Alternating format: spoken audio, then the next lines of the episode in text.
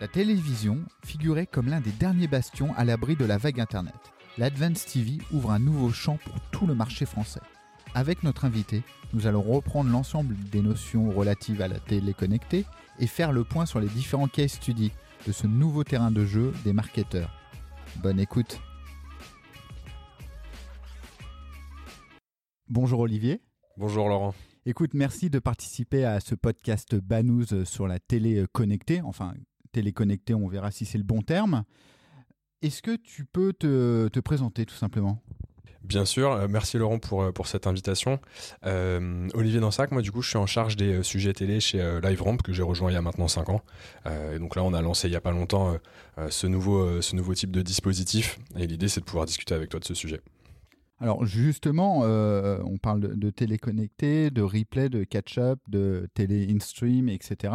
Est-ce que tu peux faire un bref rappel des différents channels concernant la télé connectée finalement? En fait, euh, la télé connectée, finalement, c'est un des piliers de ce qui est appelé l'Advanced TV euh, par l'IAB, au même titre que euh, d'autres concepts comme tout ce qui est data-driven linéaire, euh, l'Addressable TV, dont on va reparler très certainement un petit peu après, et la digital vidéo, qui est un petit peu ce qu'on connaît finalement sur le web de façon plus traditionnelle. Donc finalement, si tu veux, la, la télé connectée, c'est finalement un, écran connecté, donc c'est vraiment un device euh, qui est lui-même connecté à Internet, soit euh, par ton petit câble RJ45, soit en Wi-Fi, euh, soit via des box, etc., etc. Donc, euh, si, si, je reprends, donc il y a la télé connectée via ma box. On va faire de la pub pour. Euh, je suis chez Bouygues, je crois, chez, chez, moi. Donc j'ai ma télé euh, classique connectée à ma box. J'ai mon application MyCanal sur mon iPad également. Et je regarde en télé replay La Maison France 5. Donc tout ça, finalement, ça fait partie de la famille de l'Advanced TV. C'est ça. Dans, dans l'Advanced TV, tu as donc cette notion de télé connectée. Et dans ces télé connectées, à partir du moment où ton support de visualisation est lui-même connecté euh, à Internet, finalement, que tu sois effectivement, euh, que tu regardes du contenu depuis ta box, depuis euh, une Apple télé, depuis ton Amazon Fire Stick ou peu importe la façon dont tu regardes du contenu sur ce, support télé, tu rentres dans ce cadre de la, de la télé connectée. Ok, très clair, merci. Euh, alors, je suis marketeur. Dans les faits, comment ça, ça fonctionne? Comment je peux accéder euh, à, à, ces différents euh, channels? En fait, plutôt que de parler vraiment de comment ça fonctionne, je pense que on va plutôt parler des différents use cases qui sont permis par par ces télé connectés. Euh, le premier, du coup, on a déjà parlé un petit peu, c'est la notion d'adressable TV.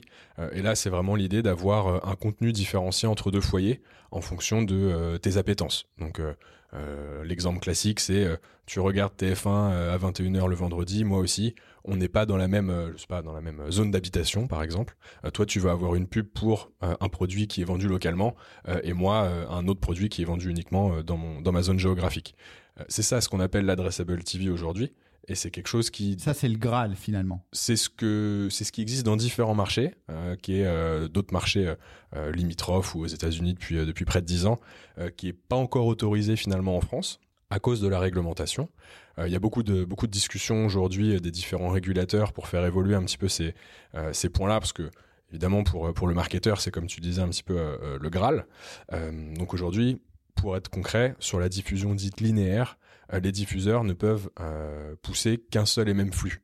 Euh, donc aujourd'hui, cette notion d'adressable TV ou de télé adressée n'est pas autorisée. C'est possible sur tout ce qui est IPTV, sur la catch-up, etc., mais pas sur le flux traditionnel. Euh, le deuxième use case qui, qui est permis euh, grâce à cette notion de télé connectée, c'est la notion de mesure d'impact des campagnes. Euh, un petit peu comme ce qu'on peut avoir depuis, depuis longtemps sur la partie digitale, où on croise des expositions à une bannière à des ventes offline grâce à des technos qui permettent ce genre de réconciliation. là, l'idée, c'est de pouvoir faire la même chose à partir de données de visualisation issues de ta box par exemple ou de ton application que tu utilises pour regarder ton contenu et croiser ça avec des données de vente de retailers ou de magasins qui ont eux-mêmes leurs données de transaction euh, directement pour avoir l'impact de ta campagne télé sur des ventes euh, en magasin offline. Très clair. Le troisième, euh, le troisième cas d'utilisation, c'est la notion de, de cross-device, de faire du ciblage cross-device. Euh, L'idée, c'est quoi? C'est euh, de dire que potentiellement, tu vas vouloir toucher ton client sur différents supports pour être sûr de le convaincre. Tu vas vouloir toucher deux fois en display et une fois à la télé bah, cette notion de télé connectée finalement rapproche un petit peu les usages digitaux et télé traditionnels. Donc tu vas, avoir, tu vas pouvoir caper finalement ta pression publicitaire par exemple en vrai cross-device en intégrant la télé en plus du navigateur plus mobile comme on pouvait le faire jusqu'aujourd'hui. Et le, troisième point, qui est toujours un petit peu dans ce troisième point, c'est l'idée de dire pour une marque dans son plan média qu'elle veut toucher potentiellement plus de 5 fois son consommateur pour, euh, pour cette notion de notoriété, pour euh, considérer qu'elle a vraiment euh, exposé son client potentiel. Si par hasard euh, avec les données qu'on est capable de, récolter ou les box notamment sont capables de collecter, on peut très bien imaginer que euh, les gens qui ont vu moins de 5 fois cette bannière soient retargetés sur le digital parce qu'ils sont peut-être moins consommateurs de la télé que des contenus traditionnels sur le web euh, et donc réexposer cette audience spécifique sur d'autres leviers. C'est un petit peu ça la logique dans cette notion de ciblage cross-device, appelons ça comme ça. Et, la dernière utilisation de, de ces données-là, c'est pour optimiser ton ciblage euh, linéaire traditionnel. C'est-à-dire que tu vas euh, utiliser de la donnée de la connaissance client par rapport à ton historique de, visualisation d'un contenu pour que la marque puisse savoir que tu es plutôt consommateur de ce, euh, de ce créneau horaire. Du coup, même sans ciblage, sans addressable TV, une marque est capable de savoir à quel moment il vaut mieux exposer son consommateur à une pub parce qu'elle a plus de chances de le toucher à ce moment-là. D'accord, super clair. Bah justement, tu, parlais de data. On, sait que le, RGPD, c'est un sujet incontournable maintenant euh, du, marketing. Comment tu vas gérer la privacy? C'est une bonne question. Il euh, y, a plusieurs aspects. Le premier, c'est évidemment euh, pour les telcos, ceux qui vont collecter de la donnée, qui vont pousser le contenu, si tu regardes depuis ta box. Ils ont lancé de, vastes chantiers sur tout ce qui est euh, optimisation euh, pour obtenir les consentements, puisqu'évidemment tous les use cases dont on parlait euh, avant ne sont réalisables que si on a le bon consentement du consommateur explicite avec les bonnes finalités expliquées. donc pour ça, il faut mettre au courant finalement son, consommateur et avoir son, son autorisation pour, pour faire ces use cases. Donc les telcos euh, sont passés, comme je disais juste avant, sur, sur cette notion d'optimisation de leur base pour pouvoir utiliser la connaissance client euh, autour d'eux.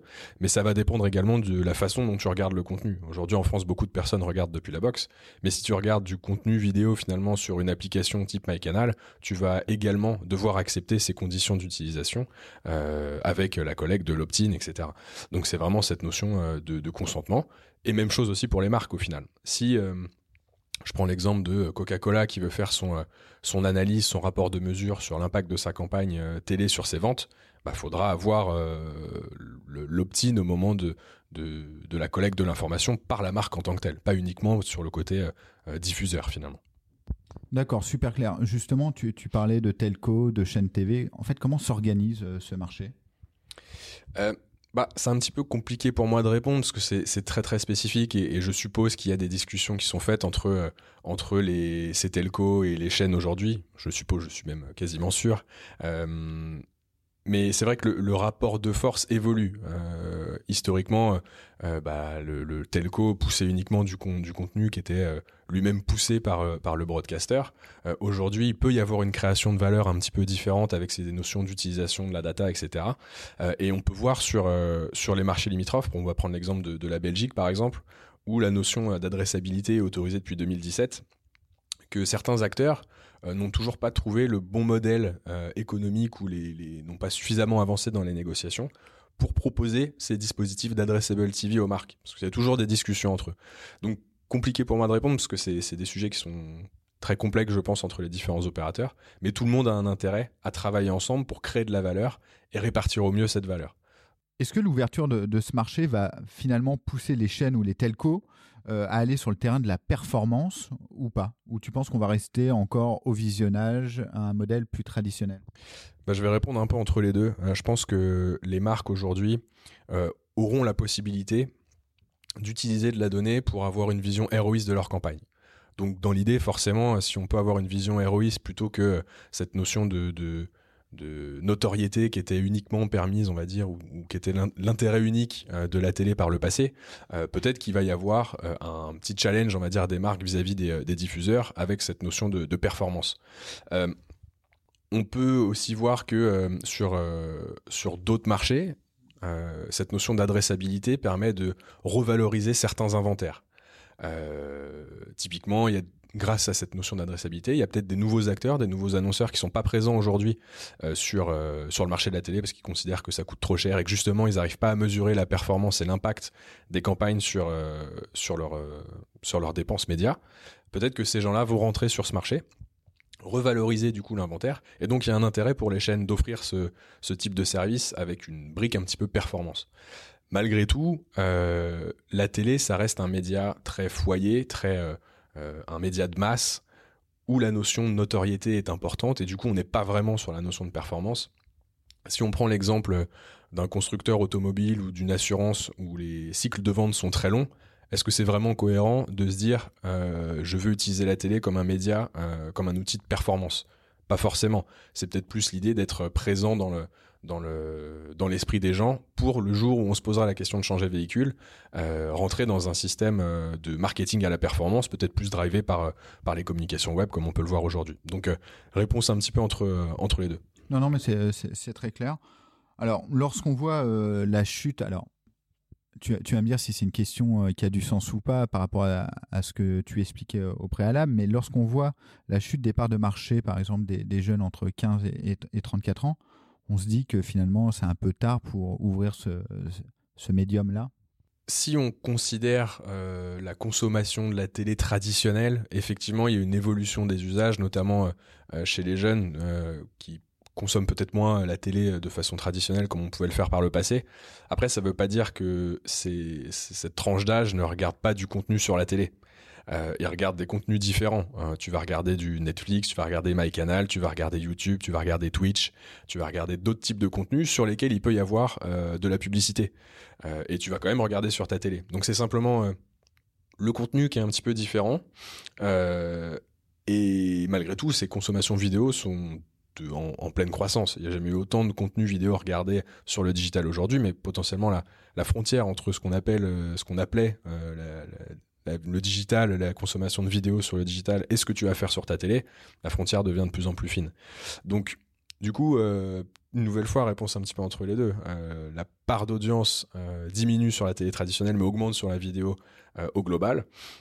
Donc, est-ce que c'est trop tard? Bah, je pense que mieux vaut tard que jamais finalement sur, sur l'ouverture de ce marché. Ce qui est sûr, c'est que ça va permettre éventuellement de, rééquilibrer un petit peu les forces versus entre un, par exemple un TF1 et un YouTube puisque un TF1 va être en mesure de proposer des formes de ciblage éventuellement similaires à ce que peut proposer un YouTube, avoir des rapports de mesure relativement comparables à ce que peut proposer un YouTube. Euh, et du coup, c'est vrai que dans un plan média global pour, une, pour un annonceur et une agence, il va pouvoir intégrer euh, différents dispositifs avec des KPI qui seront de plus en plus proches les uns des autres. Donc ce sera peut-être plus pertinent et ça va peut-être recréer de la valeur, c'est certain. Euh, après, dire c'est trop tard, non, je ne pense pas que ce soit trop tard. Alors, si on fait un peu de prospective, comment euh, vois-tu le marché à moyen terme?